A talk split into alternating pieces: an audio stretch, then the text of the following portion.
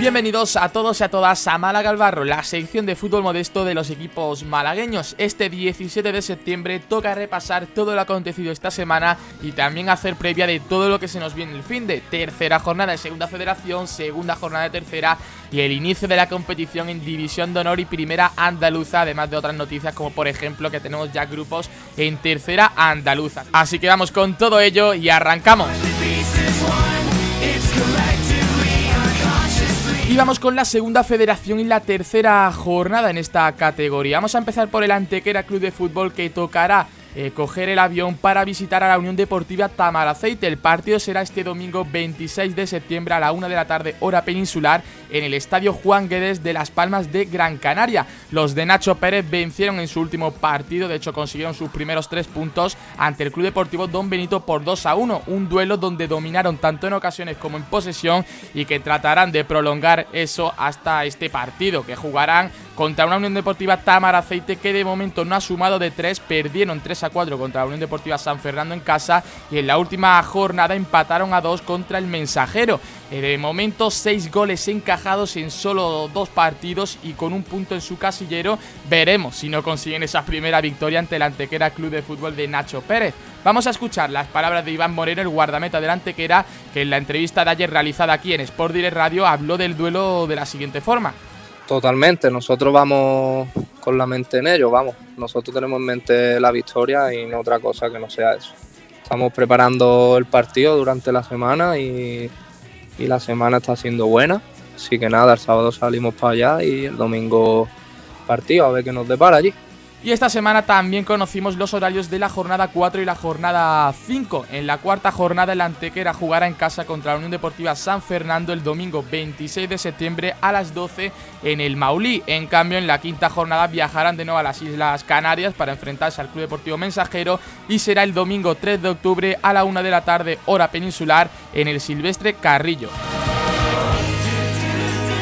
Y nos vamos hasta la Sarquilla donde tendremos otro partido del otro representante malagueño de la categoría. El Vélez Club de Fútbol jugará contra el Mérida este domingo a las 6 de la tarde en el Vivar Tell. Los de Miguel Ángel Bea no conocen de momento la victoria ya que cayeron derrotados en su visita al Villanovense por 2 a 0 y también ante el Cacereño en casa por 1 a 2. Ahora tocará jugar contra un Mérida que ojito porque es uno de los rivales que ha empezado mejor la temporada. Ganó en su visita al Panadería Pulido San Mateo y empató en la última jornada en casa ante el Ceuta. De momento se sitúan quintos con cuatro puntos, es uno de los equipos punteros de esta categoría, como también ha arrancado bastante bien el villanovense Coria Cacereño, los equipos extremeños que han empezado bastante bien esta segunda federación y seguro que será un rival complicado para los beleños que tienen que tratar ya de sumar sus primeros puntos de esta temporada, ya que de momento se sitúan penúltimos con solamente 0 puntos. Por otra parte, el Vélez también conoció el horario de la jornada número 4. Será contra Las Palmas Atlético como visitante el próximo domingo 26 de septiembre a las 12 hora peninsular en el anexo del Estadio Gran Canaria.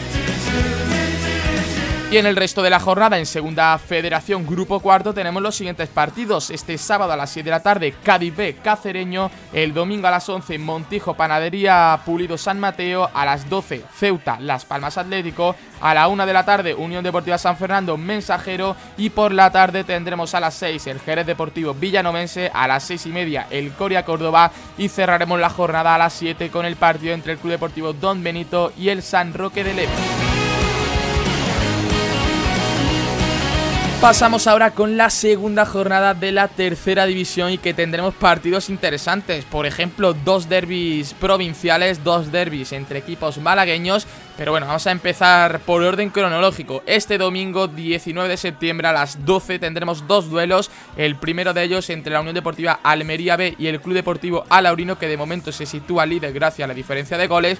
Y será en el Alexo de los Juegos Mediterráneos. A la misma hora será uno de esos derbis que he comentado que enfrentará al Atlético Malagueño contra la Unión Deportiva Torre del Mar en la Federación Malagueña. El otro derby provincial lo tendremos por la tarde y será a las 6 y cuarto el Palo Fútbol Club jugará contra el Juventud de Torremolinos en el nuevo San Ignacio. Y también por la tarde, a las 7 de la tarde, el Torre Perogil jugará contra el Marbella Fútbol Club y la Unión Deportiva San Pedro jugará contra el Atlético Porcuna. El resto de partidos sin representación malagueña serán los siguientes. El sábado a las 6 de la tarde, Ciudad de Torredón Jimeno, Inter Melilla. Domingo a las 12, Huetor Vega contra Huetor Taja. Y este domingo también a las 6 y media, Real Jaén Motril. Descansa por otra parte el Alaurín de la Torre Club de Fútbol.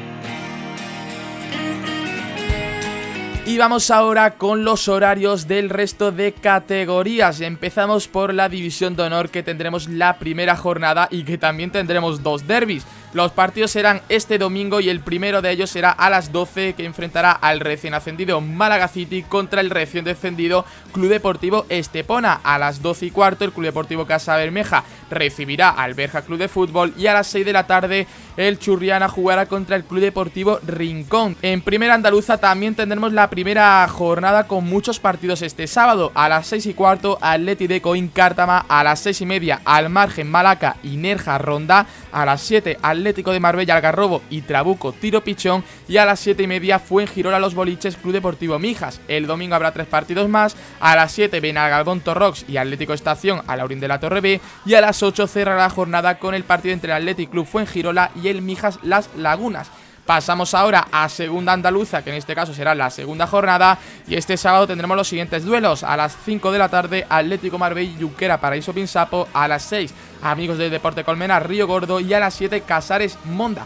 El domingo a las 12 y cuarto tendremos el Atlético Benamiel Sierra de Yeguas, a las 7 Villanueva Rosario Romeral y a las 7 y media La Cala contra Ojén y Campanillas contra Campillos. Descansan Pizarra Atlético y Almojía Athletic. Y finalizamos con tercera andaluza que no tenemos horarios ya que todavía no empieza la liga, pero sí que hemos conocido algunos detalles, entre ellos precisamente ese arranque liguero que será el 26 de septiembre para el grupo 1 y grupo 3 y el 3 de octubre para el grupo 2, ya que tendremos tendremos tres grupos esta temporada y los grupos están compuestos por los siguientes equipos. En el primero de ellos tendremos al Almayate, al Zona Norte, al Casabermeja B, al Vélez B, al Recreativa Almachar, al We Are United Football Club, al Málaga City B, al Unión Deportiva Alameda, al Club Deportivo Rincón B, al Totalán Atlético, Olímpica Victoriana, al Algaidas y al Archidona Atlético. En el grupo 2 tenemos los siguientes equipos, el Alaurino B, el Atlético Estación B, el Bonela, el Guar Athletic, el Valle de Abdalajís, el Llano Perchel,